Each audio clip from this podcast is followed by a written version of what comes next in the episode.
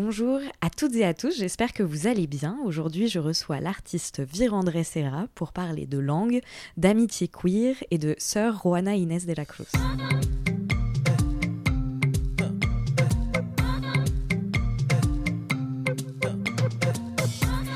Présente est un podcast dans lequel je souhaite porter au jour ce qui vient en amont puis en aval de l'art contemporain.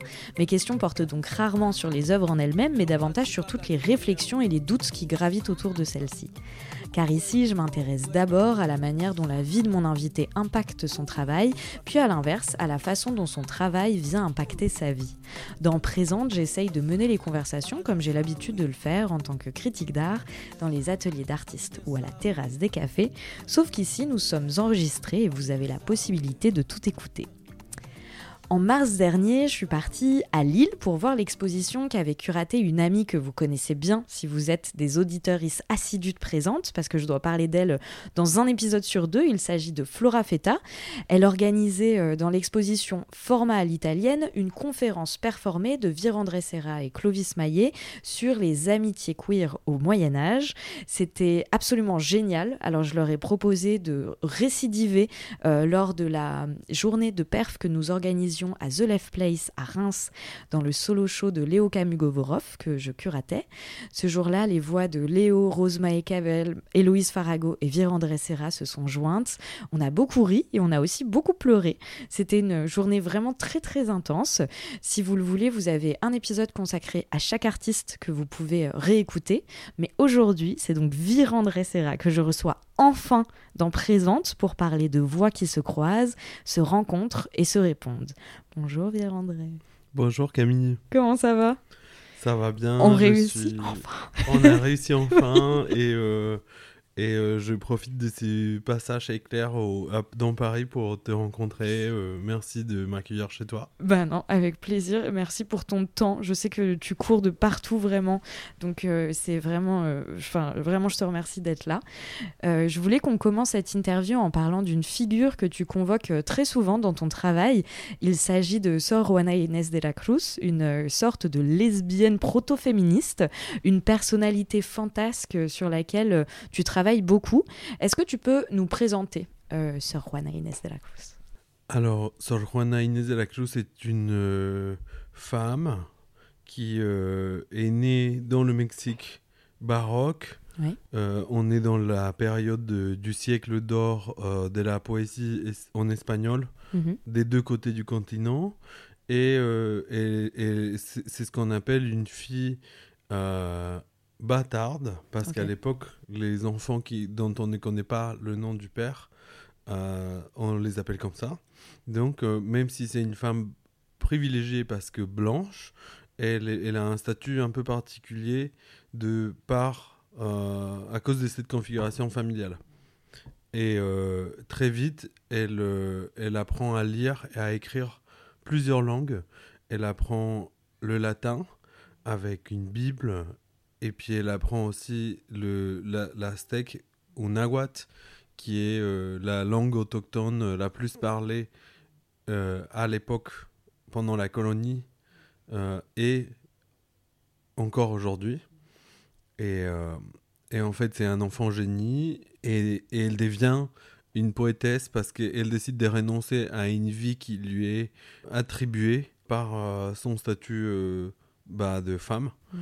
Et en fait, elle, elle, décide de rentrer dans un couvent pour, le, pour passer là le reste de sa vie, parce que c'est un peu la seule issue pour pouvoir se consacrer à son art, qui est euh, l'écriture, entre autres, parce qu'elle était aussi un peu astronome, un peu dramaturge, euh, elle, était, euh, elle faisait de la cuisine. elle faisait de, hum, des sortes de performances, elle faisait des choses avec des objets, elle faisait des, enfin, tout un tas de choses euh, qui font que c'est un personnage vraiment unique dans, enfin, pas que dans l'histoire du féminisme ou pas que dans l'histoire de la poésie ou pas que dans l'histoire de la sexualité.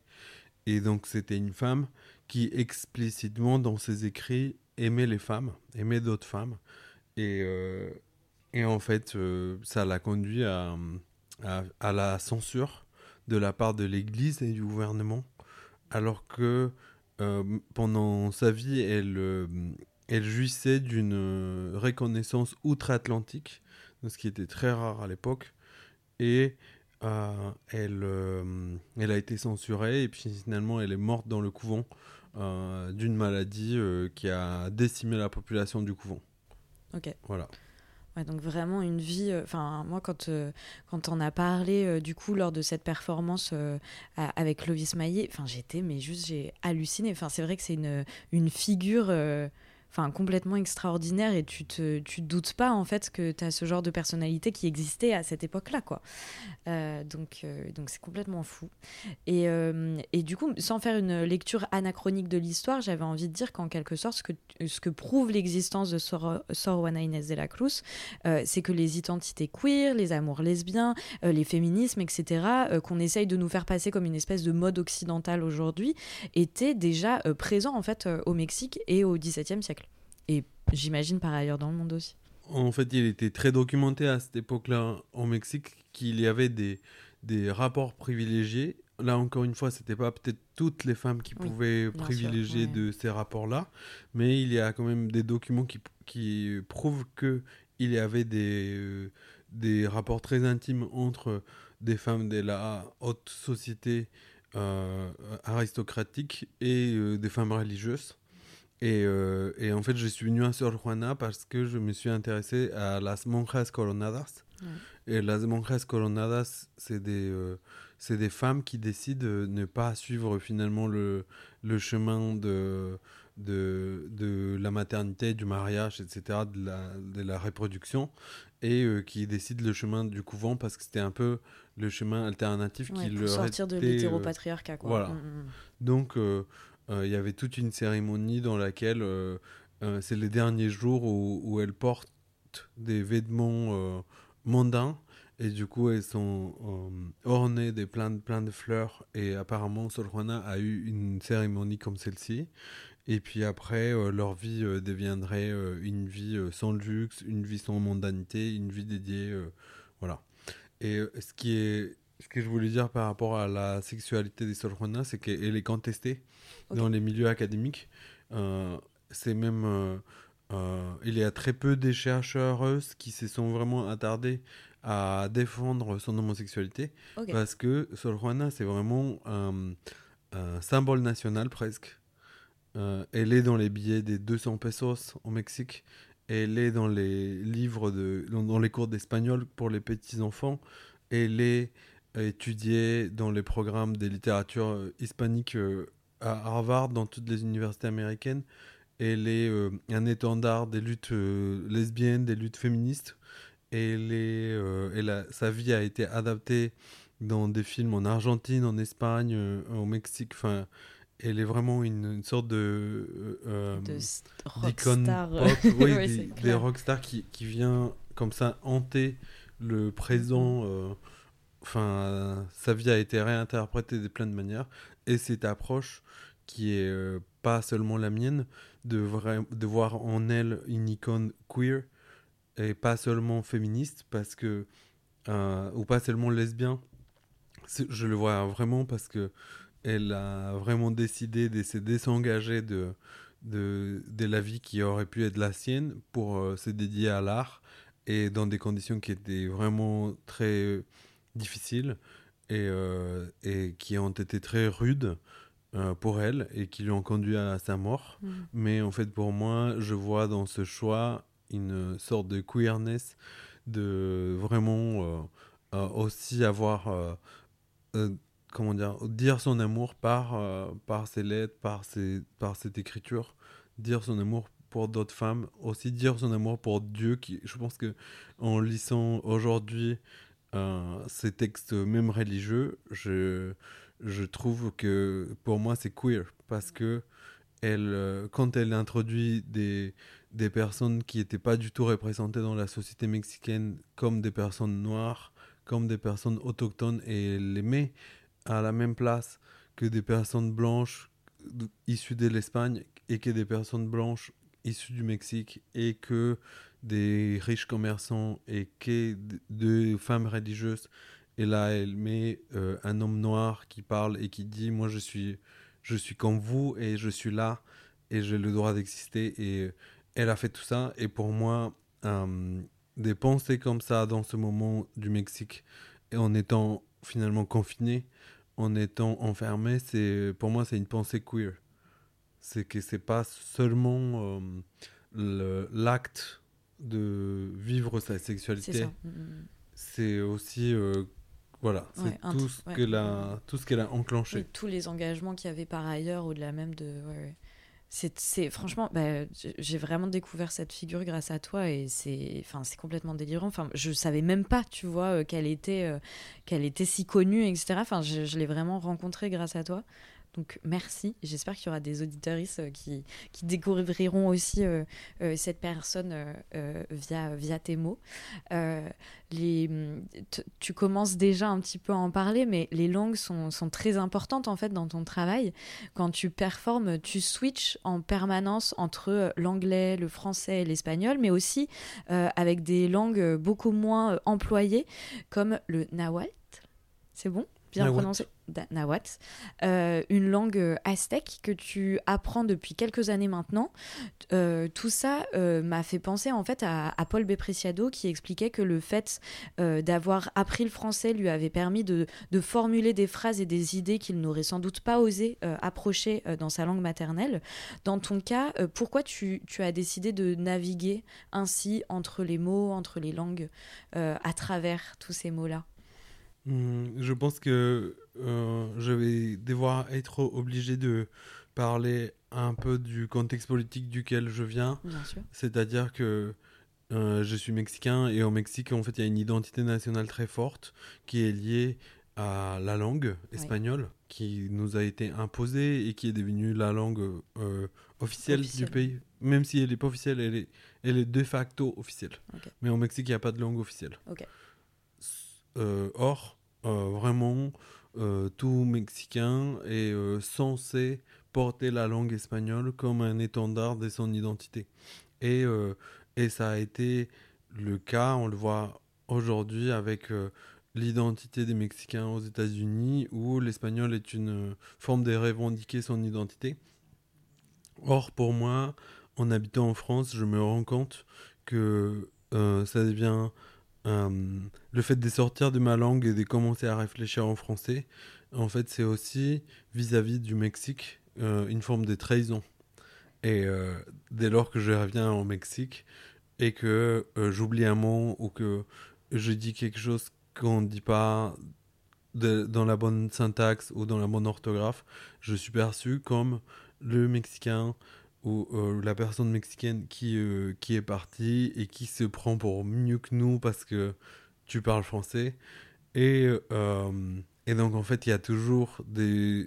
Qu'est-ce que ça veut dire? Ça veut dire qu'il y a toujours des jeux de pouvoir et des privilèges liés à la langue que, que, tu parles.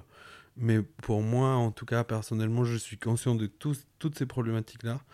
Mais moi, j'ai décidé de vraiment utiliser le français comme étant ma langue d'écriture parce que c'est une langue que j'apprécie et c'est une langue qui, c'est très bien cet exemple de Paul Preciado, c'est euh, qui me permet de, de m'engager différemment par rapport à ma situation, par rapport à ma vie et de dire des choses que j'aurais pas pu dire euh, ou de d'exprimer des choses que que peut-être je ressens pas en espagnol, de sortir des secrets que en espagnol sont peut-être trop durs et de, enfin voilà, d'engager ma vie euh, à travers ces langues de manière différente.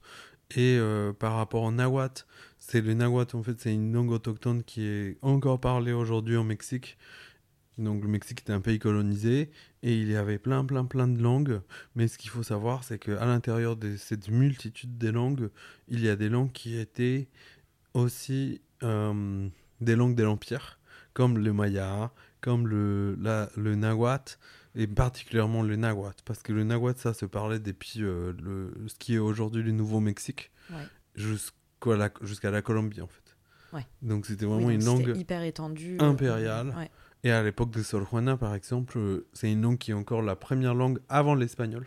Parce que le, mm, mm, Mexique n'est mm. pas encore hispano hispanisé en sa totalité. Il reste beaucoup de communautés. Et aujourd'hui, il reste. Euh, enfin, c'est quand même la langue autochtone la plus parlée et j'ai commencé à l'apprendre. Dans une démarche non pas de me réapproprier de quelque chose qui serait mon histoire, mais plutôt dans une démarche de parler avec l'histoire et de parler parce que pourquoi? Parce que euh, de la même manière que en France, il y a des rues qui s'appellent Général Charles de Gaulle ou euh, euh, Boulevard Clémenceau ou je sais pas quoi et ou Jules Ferry, place Jules Ferry ou je sais pas quoi. Bah au Mexique, tout est en nahuatl. Il y a je sais pas, il y a Tlaxcala, il y a Popocatépetl, Iztaccíhuatl, uh, Atlihuetzia, Coapiaxtla, Huamantla. tout est, en fait, tout est en nahuatl. Oui, donc c'est vraiment un lien euh, que, tu, que tu crées aussi en, en apprenant cette langue. Donc, euh, comment. Enfin, je me, suis intéressé à vraiment l'histoire d'une façon mythologique. Comment est-ce qu'on peut comprendre la mythologie du Mexique si on ne comprend pas comment ont été nommées les choses ou qu'est-ce que ces choses veulent dire? Et d'une manière, manière plus large, comment est-ce que j'oserais imaginer accéder à une culture autochtone qui serait la mienne, c'est-à-dire la culture otomi, parce que je suis descendant d'une culture otomi qui n'est pas nahuatl. Mais comment est-ce que je pourrais imaginer accéder à cette connaissance dont je n'ai plus accès parce que mes ancêtres ne m'ont pas transmis cette langue, alors même que je, je ne peux pas accéder à la culture qui détient l'autre culture à l'intérieur? C'est vraiment, oui, tu es obligé de, de, rentrer par strat aussi, et du coup, apprendre le nahuatl, c'est aussi, du coup, touche, commencer à toucher du doigt. Euh, voilà. Euh, ouais. Comme des sortes de matrioshka. Oui, c'est ça. Euh, oui, l'image est parfaite. et de la même manière, pour finir la, la, réponse, le français, en apprenant le français, je, depuis 15 ans en France, je découvre les littératures caribéennes, les littératures euh, du Québec, les littératures du Nord-Afrique, euh, de l'Afrique de l'Ouest, euh, enfin voilà, toute, même de l'Europe francophone autre que la France, même les patois, même enfin tellement plein de choses que finalement peuvent se dire à partir de ces langues impériales comme l'espagnol, le français, l'anglais, etc. Et, et donc ma démarche, c'est pas de dire je parle français, donc je, je suis plus noble que n'importe quel autre Mexicain. C'est vraiment une démarche personnelle à travers laquelle je, je découvre et je, mm. je nage mm, et, euh, et ça me plaît d'être dans ces eaux et de découvrir euh, des choses euh, ensemble. Mais c'est ça, c'est que j'ai l'impression que la langue, ça devient vraiment une espèce de liant en fait avec euh, toutes ces cultures et tous ces, savoirs, etc. Et, d'ailleurs, euh, tu, commençais déjà à l'esquisser en parlant d'impérialisme, etc. Et de, et de privilèges, mais on pourrait se dire que la langue, euh, c'est un endroit qui serait dépourvu de politique. pourtant, en fait, on se rend bien compte qu'au contraire, il y a beaucoup d'enjeux qui l'occupent. La langue peut être émancipatrice, c'est notamment pour cela que l'écriture inclusive est de plus en plus mobilisée, euh, mais la langue peut aussi être un outil de mise en minorité euh, et d'oppression. On donne souvent, et c'est un peu l'exemple le, plus classique euh, de, 1984 de, de George Orwell, pour montrer que c'est l'un des premiers leviers en fait qui est actionné pour restreindre ou contrôler les imaginaires d'une population. Qu'est-ce que toi tu t'en penses de tout ça? Quel regard tu portes là-dessus? Bah justement, je, je, reviens fraîchement du Mexique et j'ai été invité à faire une résidence artistique dans une communauté euh, autochtone euh, via un artiste mexicain et un curateur français. L'artiste mexicain s'appelle Ulises Matamoros et le curateur français qui habite depuis 35 ans au Mexique s'appelle euh, Michel Blanc-Subé. qui, était qui travaillait anciennement au musée d'art contemporain jadis disparu de, de Marseille. Mhm. Et euh, le projet s'appelle Chasen Tahni. Et, euh, et, et, le projet s'appelle d'après un mot euh, Ingiba. Ingiba, c'est la langue du peuple, enfin de la communauté dans laquelle on a été invité.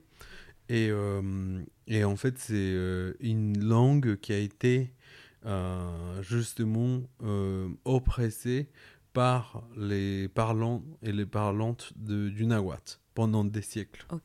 Donc c'est une communauté qui à l'intérieur du Mexique est doublement, euh, comment dire, euh, doublement minoritaire et doublement oppressée. Et, euh, et, je me suis questionné beaucoup sur le fait de qu'est-ce que ça veut dire un artiste expatriés du Mexique avec un privilège de mobilité, avec un privilège de, aussi d'éducation, de venir questionner le rapport de ces communautés-là à leur langue. Et, euh, mais je me suis rendu compte aussi assez rapidement, puisque c'est euh, les gens même qui te le disent, Mhm. c'est que euh, en fait euh, il ne s'agit pas de venir faire de l'extractivisme, Ouais. mais par contre, si nous, avec, quand je dis nous, je parle des gens qui ont cette mobilité, qui peuvent euh, faire ces gens, enfin avoir du temps, dégager du temps pour faire un projet en lien avec une langue minorisée. Mhm. Sinon, on peut faire quelque chose euh, au-delà de- du résultat artistique que, dont je ne sais pas encore c'est quoi, ce- c'est quoi que ce sera Ouais. exactement. Mais si on peut faire par euh, euh, le dé- par ce déplacement de notre personne dans cette communauté un, travail, travail, aussi ouais. de quelque, quelque part euh, oui en lien avec la communauté pédagogique. Pas forcément en lien avec euh, la langue mais vraiment avec l'idée de créer une communauté et de élargir aussi le, les liens de cette communauté précise avec, euh, avec le Mexique et puis avec le monde, c'est que en fait c'est, je sais pas si ça répond à, à Ouais, ta si, si, c'est question, un exemple très concret du coup pour, euh, pour y répondre, donc c'est encore mieux. mais euh, mais justement au lycée, avec au lycée, on réfléchissait, c'est-à-dire si on parce que cette culture a été tellement minorisée, tellement opprimée Ouais. pendant les siècles que en fait il reste plus beaucoup de gens qui parlent cette langue. Et euh, en fait, euh, la question, c'est un peu de comment s'imaginer reconstruire une culture à partir de euh, pas grand chose parce qu'il reste. euh, c'est pas comme d'autres cultures autochtones au Mexique, comme les Aztèques ou les Mayas, où il reste encore Ouais. des calendriers, il reste des Mhm. mœurs, il, re- il reste des, des fêtes, il reste plein de choses Des à partir archives, quoi. des là, archives. mhm. Là, justement, il y a, il y a très peu d'archives, Ouais. très peu de documents, très peu d'images. Et, euh, et on arrive euh, à cette question de l'image, l'image qui manque. Voilà, l'image qui manque. Et, et, et, euh, enfin bref, non, je, je, je vais m'arrêter là. Mais euh, Mais Comme non, ça, non, mais du laisse- coup, c'est hyper intéressant et du coup, on suivra de près aussi euh, l'évolution de ce travail-là et tes réflexions, euh, voir euh, à quoi ça va mener. je, je, Ouais, je vais juste dire un mini, mini, mini truc par rapport à ce projet. prie. c'est- que, en fait, je pense travailler avec l'histoire des, des, des migrations des Mexicaines vers les États-Unis Ouais. qui se font depuis euh, au moins six générations. Mhm. Et en fait, il y a des gens de ce village précis qui habitent encore aux États-Unis. Et moi, je voudrais justement euh, récupérer des images et me déplacer dans les endroits où ces gens euh, sont pour rencontrer les gens de cette communauté. Justement, en me disant, je- je- qu'est-ce que je pourrais faire si j'avais un peu des sous pour euh, faire ce projet? Bah, Je voudrais emmener l'image. Ouais. Comme euh, on emmène euh, dans la culture euh, catholique au Mexique, qui est une version du catholicisme euh, très païenne Ouais. et très différente de ce qu'on connaît en Europe. Ouais. Et en fait, on fait des pèlerinages de Ouais. village en village avec les images des saints et euh, des tambours. Mhm. Enfin, voilà. Donc, je m'imaginais un peu faire ça avec l'image. Et euh, deuxième chose par rapport à ce projet, après vraiment, je m'arrête, mais non, mais vas-y, vas-y, on est là pour ça. Hein. c'est que je me disais que je voudrais, de la même manière que moi, je veux raconter ma version ou, ou une version, on va dire, des archives euh, euh, qui sont très infimes de ces personnes-là. Mhm. que ces personnes-là me confient. Et je prends l'ampleur de ce que ça veut dire de me confier une image. De la même manière, en fait, je voudrais que. Il y a une dame que j'ai rencontrée qui parle encore cette langue. Mhm. Et en fait, de l'autre côté, moi, dans mon village, je suis allé récupérer des images d'archives de ma propre famille et euh, qui sont chez une tante. Mhm. Et elle, elle veut pas évidemment me donner les photos. Mais du coup, il y a tout un travail. euh, Enfin, voilà, c'est des images qui comptent. Bah oui, bien sûr. Mais du coup, ma mère, elle m'a dit un truc que j'ai trouvé super beau. Et je pense que c'est un peu le nœud du, du- de, de ces projets et de plein d'autres projets. C'est que elle a dit, il faudrait vraiment que tu... tu parce que tout le monde n'est pas proche avec cette tante. Mais elle, elle m'aime bien. Ah, donc Voilà. tu as un, voilà. un accès privilégié, ouais. Voilà. Donc ma mère, elle m'a dit, il faut vraiment que tu, tu retournes. Ouais. Et, et parce que j'ai pris en photo la photo des- avec mon portable, mais Ok. j'ai pas la vraie photo. Ouais. Et du coup, c'est une photo de ma mère avec un chat. Elle est enfant et elle tient un chat. Et en fait, ma mère, elle m'a dit, il faut que tu retournes chercher cette photo. Parce qu'en fait, cette gamine, personne s'en est occupé. Parce qu'elle était la, la plus petite d'une grande fratrie. Et elle m'a dit, il faut que tu retournes chercher cette photo. Parce que, ouais, personne n'a pris euh, soin de cette gamine. Ouais. Et en fait, euh, il faut qu'on la récupère. Ouais, donc euh, pour moi, c'est comment est-ce que nous, en tant qu'artistes, on peut réellement, euh, ou pas, ou jusqu'où on peut aller récupérer cette image qui manque, ou, cette, euh, enfin, ou ces rituels qui manquent pour, euh, euh, pour que ça fasse quelque chose dans le présent et dans le futur. Oui, c'est ça, c'est vraiment une espèce de quête et, et où l'image a toute sa place et devient. Enfin, c'est hyper. bah, J'ai vraiment envie de savoir la suite, du coup. Mais oui, effectivement, c'est c'est c'est ouf. Enfin, ça me touche beaucoup, je crois. c'est trop bien. Moi aussi. Ouais, j'imagine. Et euh, je voulais qu'on parle euh, maintenant d'une de tes découvertes qui est elle aussi complètement euh, incroyable. Euh, une découverte que tu as faite après avoir translittéré un poème de Sorona Inés de la Cruz en écriture arabe. Euh, C'est-à-dire que tu as écrit en espagnol mais avec l'alphabet arabe. Et là, tu es tombé sur un syncrétisme préexistant mais que tu ne connaissais pas jusqu'ici qui s'appelle la ar Arramiada. Euh, Est-ce que tu veux bien nous en parler? Je, cette, euh, Tu vois, on parlait d'enquête, etc. et de quête. Bah, pour moi, là, on est pile là-dessus. Enfin, c'est une découverte que je trouve folle. Oui, donc euh, c'est c'est, euh, c'est plutôt El, El Alhamiado, mais El c'est- voilà, tu l'as très bien dit en tout cas. Et, euh, et, en- euh, et- et- alors, c'est c'est pas. Moi, j'ai commencé à, à apprendre l'arabe quand je suis arrivé en France il y a, bah, il y a 14 ans ou plus maintenant. Et, et du coup, j'ai appris à, à l'écrire Ouais. et je m'amusais un peu à, à écrire des choses avec ces caractères arabes et je le fais toujours sans savoir qu'en fait ça apportait un nom et que ça existait réellement. Et en fait, c'est lorsque j'ai gagné cette bourse pour aller à la Casa de Velázquez Mhm. à Madrid. euh, J'étais dans mon atelier et puis je m'amusais à faire ces gribouillages, euh, à translittérer des textes soit en français, soit en espagnol, soit en anglais avec des caractères arabes. Et là, il y a cette rencontre avec euh, Marianne Brisville qui était une chercheuse en résidence en même temps que moi et qui connaissait l'histoire de l'alhamiado. Mm.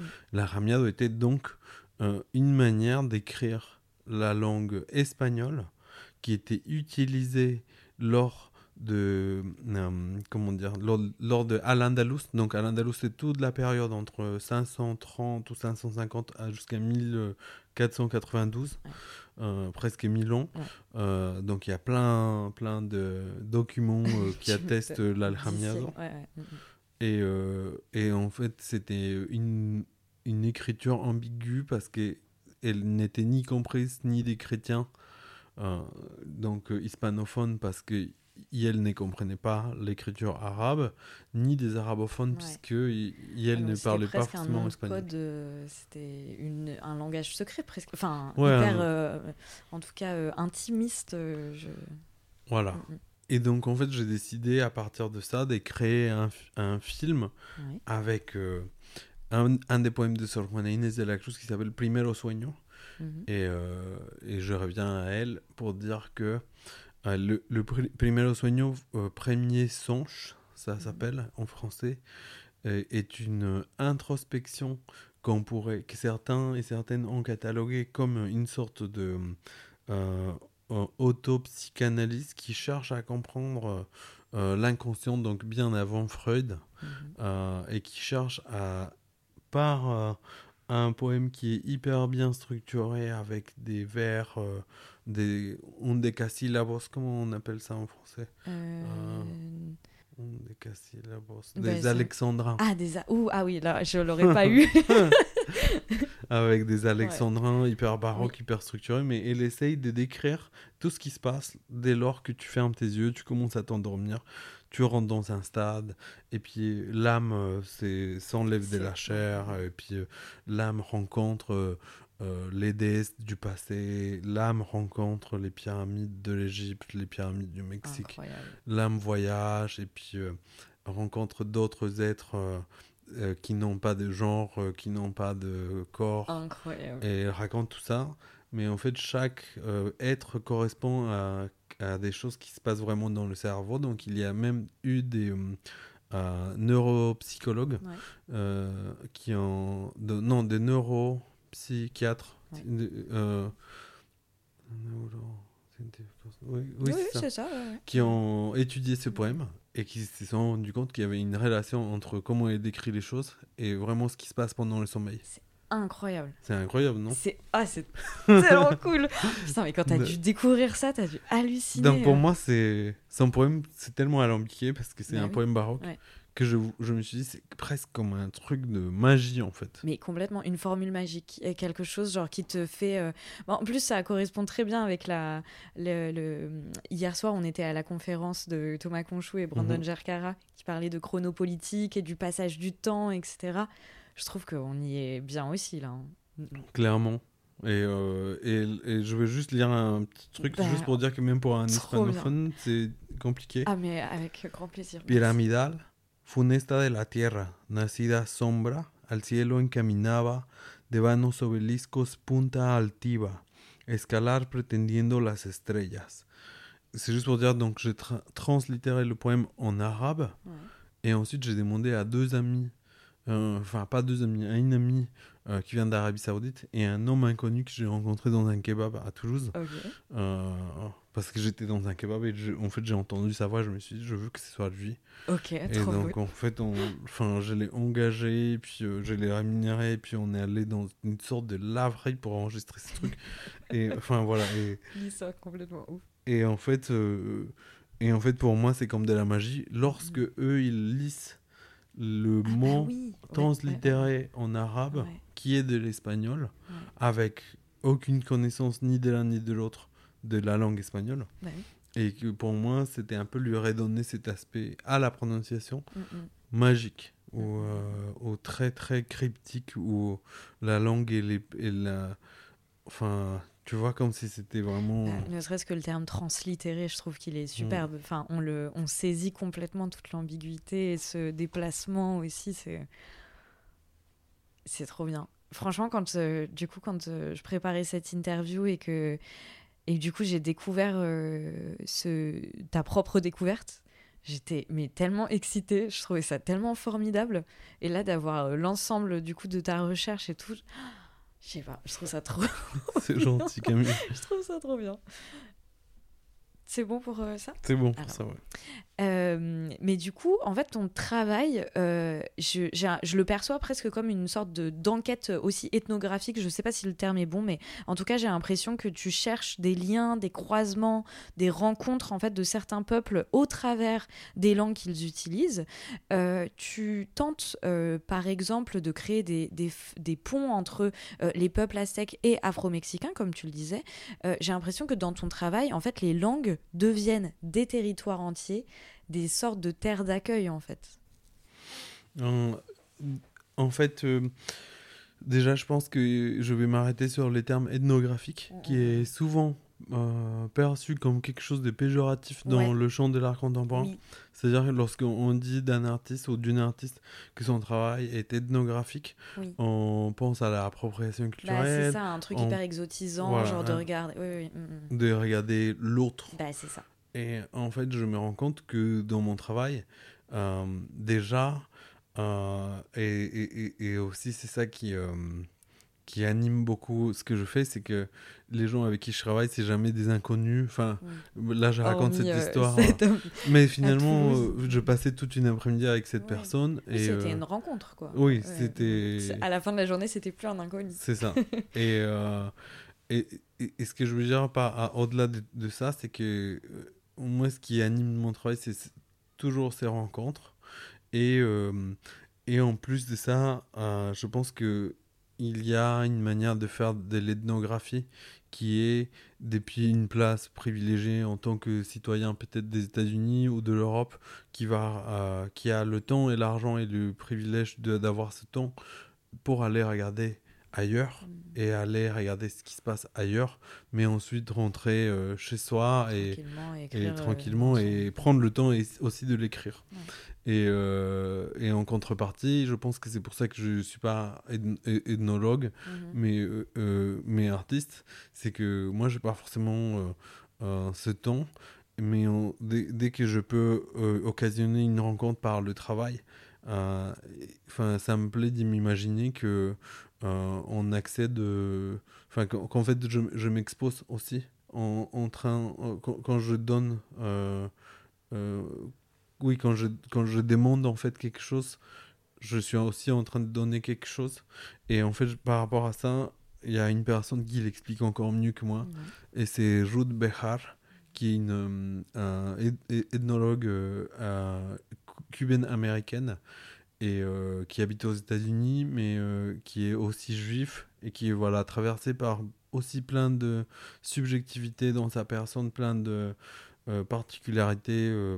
et donc elle dit People and their costumes, I can hear my aunt Rebecca asking, Do you learn anything about Spaniards, Mexicans, Jews, Cubans, Jubans from reading these essays?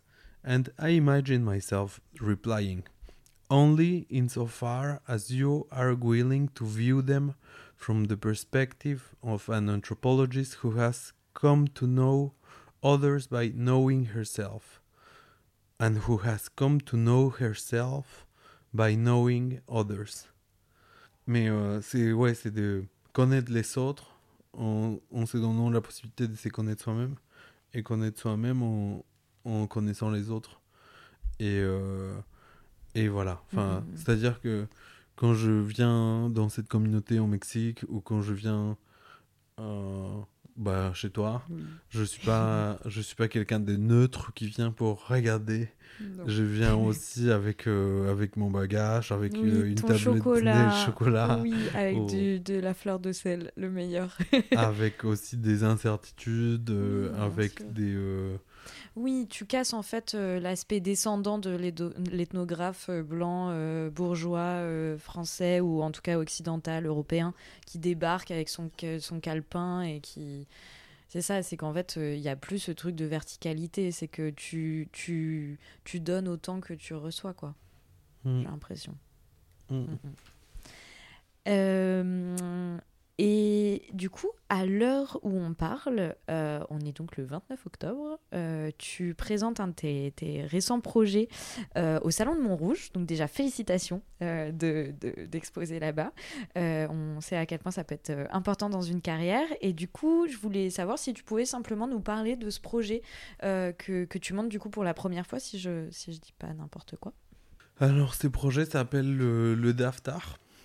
Et euh, il est né des collaborations avec euh, plein de personnes, avec Léonce Noir, avec Ifedey, avec Belinda Zawi, avec Daniel Galicia, avec Fabienne Gilbert, avec Alexandre Cabane, avec Oni Deve, avec Mahesh Batsou, avec Aureliane, euh, avec Eva Barois, avec Zippo Daïlé, euh, avec plein plein d'autres gens, d'institutions. Et c'est le travail que je mène depuis trois ans. Mm, Et en fait, c'est un travail.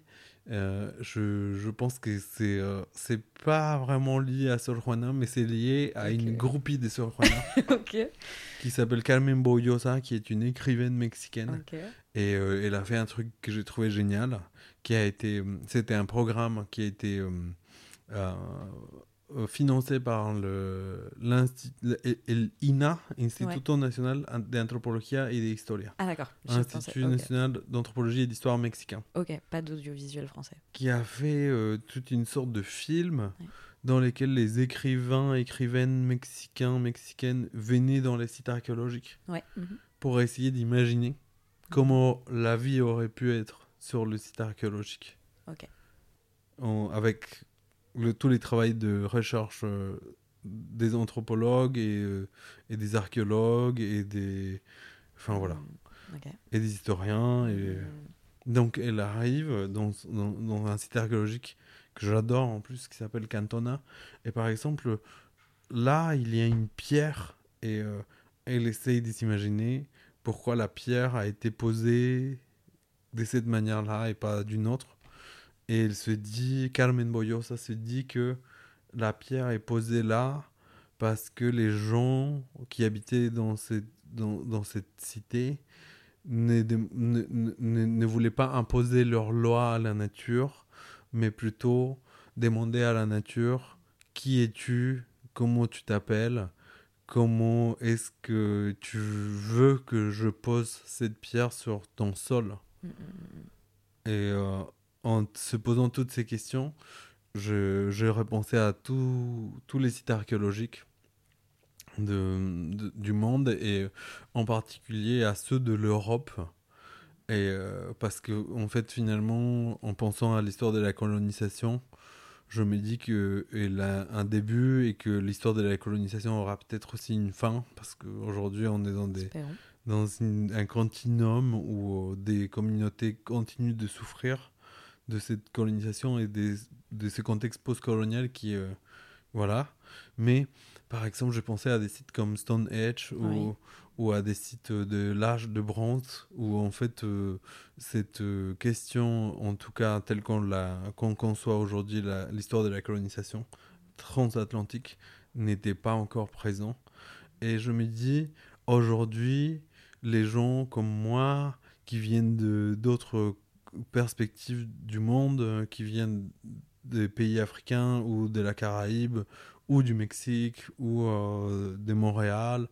Et les gens qui sont traversés à la fois par euh, des, trajectoires des migrations, des trajectoires liées à une inscription dans le monde de l'art, des gens liés à une, euh, comme, comme, comme tu appelles ça, à naviguer entre les langues. Comment est-ce qu'on peut habiter aujourd'hui ce continent qui nous accueille euh, et en fait, je, je, me suis questionné sur ces vieilles pierres. Donc j'ai imaginé un film dans lequel on est tous ensemble et, euh, et, on est en train d'essayer d'imaginer par les biais de nos corps et de la langue euh, comment habiter ces ruines en fait. Mm. Et donc c'est une installation vidéo qui est... il y a 5 vidéos, c'est ça Il y a 6 vidéos. 6, raté. Et à Montrouge, il y a, il y a 3 chapitres sur 6. Et, euh, et, ça va bientôt être présenté l'année prochaine au Tannery. Mhm. Euh, donc, euh, bah, tu es là convié, évidemment. Avec plaisir, bah grave. Avant de passer à la dernière question, je voulais savoir si tu voulais bien nous parler de l'association Calcala, dont tu fais partie. Est-ce que tu peux nous, nous, en parler, nous la présenter et nous dire ce que tu y fais? Alors, euh, Calcala, c'est venu un peu dans ma vie, un peu comme tout, c'est-à-dire euh, c'était une rencontre euh, un peu fortuite, évidemment voulue, et dans laquelle je me suis engagé avec, bah, avec du temps et avec de l'engagement. Et c'est quelque chose, Calcala a déjà eu plusieurs vies, donc moi je fais partie de, de sa troisième renaissance. numéro 3. Numéro 3, et... Et donc euh, Calcala est une, euh, une, plateforme qui existe maintenant en ligne, mais aussi en vrai parce qu'on est six personnes euh, qui, qui on va dire, des éditeuristes de Calcala. Donc il y a Salma Mokhtari, il y a Lynn Ajan, Montasser Dressi, Victorine Gratalou et, et Virginie Bobin, et puis moi-même. et donc on est des personnes euh, qui à la fois euh, sont unis par euh, cette envie de, de, questionner les rapports à la langue par le biais des contextes coloniaux et postcoloniaux, mais aussi très ancrés dans ce qui se passe dans ce pays qui est la France. Et, et l'envie de faire une plateforme en arabe, c'était parce que l'arabe est la deuxième langue la plus parlée en France après le français. Et euh, bien avant, euh, je sais pas, par exemple, le breton ou, euh, ou le corse. Et en fait, il y a très peu de plateformes qui présentent des contenus en arabe, ce qui finalement, en termes culturels, comment dire, cloisonne ce qui pourrait être une expérience de, de, comment, de la langue qui est vécue par les personnes qui parlent l'arabe en France envers finalement le monde. Et, pour moi, c'était intéressant de travailler à partir de, ma place, euh, c'est-à-dire euh, un artiste mexicain travaillant depuis la France, parce que je me pose la même question pour d'autres contextes, que ce soit au Mexique, aux États-Unis, moi-même en France. On arrive à la dernière question de présente. Euh, du coup, euh, je pose euh, toujours la même question à mes invités à la fin de chaque épisode. Tous sont libres d'y répondre comme ils le souhaitent, donc tu l'es évidemment aussi. Ma question, c'est est-ce que tu réussis à vivre de ton travail d'artiste? Alors, c'est une question que je vais essayer de, de répondre sincèrement. Euh, mais qui est très complexe. Parce que je pense que tous les artistes euh, euh, cumulent plusieurs travails en même temps. Et moi je ne suis pas l'exception. Donc moi j'accumule un travail en tant qu'enseignant dans une école de beaux-arts qui est celle d'Annecy où, et, et, ça ça fait un an maintenant un an pile poil d'ailleurs ce mois-ci donc ça, ça, a été quelque chose qui a modifié mon économie de vie et euh, si je devais calculer euh, mon, ma vie sans le revenu en tant que professeur euh, dans l'enseignement supérieur, je pense que je, cette année, j'aurais pu réussir à vivre juste avec mon travail d'artiste. Trop bien. Ok. Du coup, je ne suis pas certain que par exemple l'année dernière, oui. j'aurais pu répondre de cette manière-là. Ouais. Oui, donc tu t'es. Mais c'est bien que tu dis ça aussi parce que je pense que aujourd'hui cette interview, elle arrive aussi à un moment. On en parlait un petit peu hier soir, euh, un moment euh, euh, de une de bascule, enfin je sais pas comment, comment le dire, quel mot employer, mais euh, tu arrives dans peut-être une deuxième étape aussi de ta carrière aujourd'hui? Enfin, tu es de plus, ton travail est de plus en plus montré. Euh, là, tu as, Montrouge, etc. Enfin, ton travail est diffusé. Es, je sais pas. Euh, et preuve en est peut-être aussi avec, euh, avec ce que tu viens de dire. Ah, bah, je te remercie. je te remercie et j'espère. Je l'espère. En tout cas, je travaille pour. Et, euh, et on travaille pour.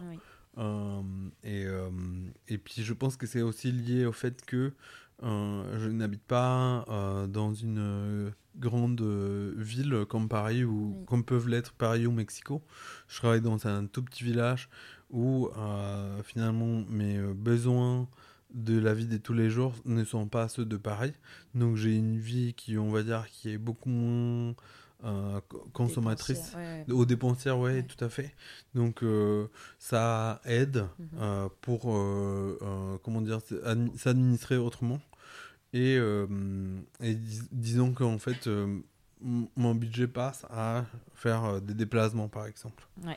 Donc, euh, enfin, c'est voilà. c'est parce que tu ne fais que ça. Enfin, à chaque fois, euh, enfin, c'est hyper impressionnant euh, à quel point tu bouges, à quel point, enfin, vraiment, tu as aussi une, une force et une énergie, je trouve, absolument délirante. Enfin, tu vois, es... Mais c'est à la fois super excitant.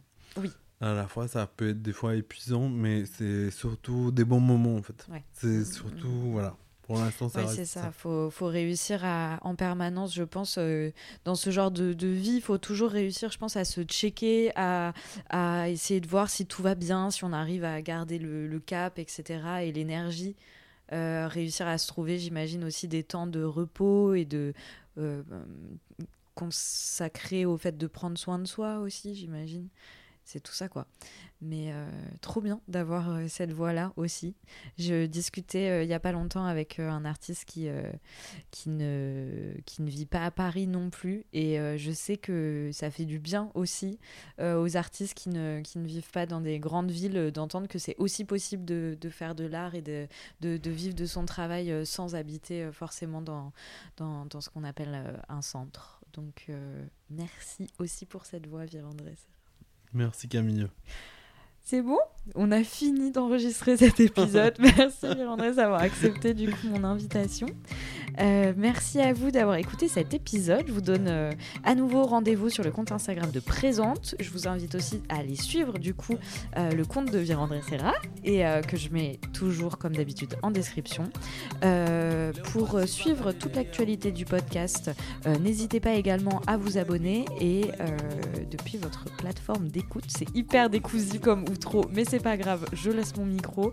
Je remercie également David Walters pour le générique. Je vous dis à dans deux semaines, mais d'ici là, prenez soin de vous et je vous embrasse. Au revoir, Merci. Au revoir, Camille. Merci, merci pour tout.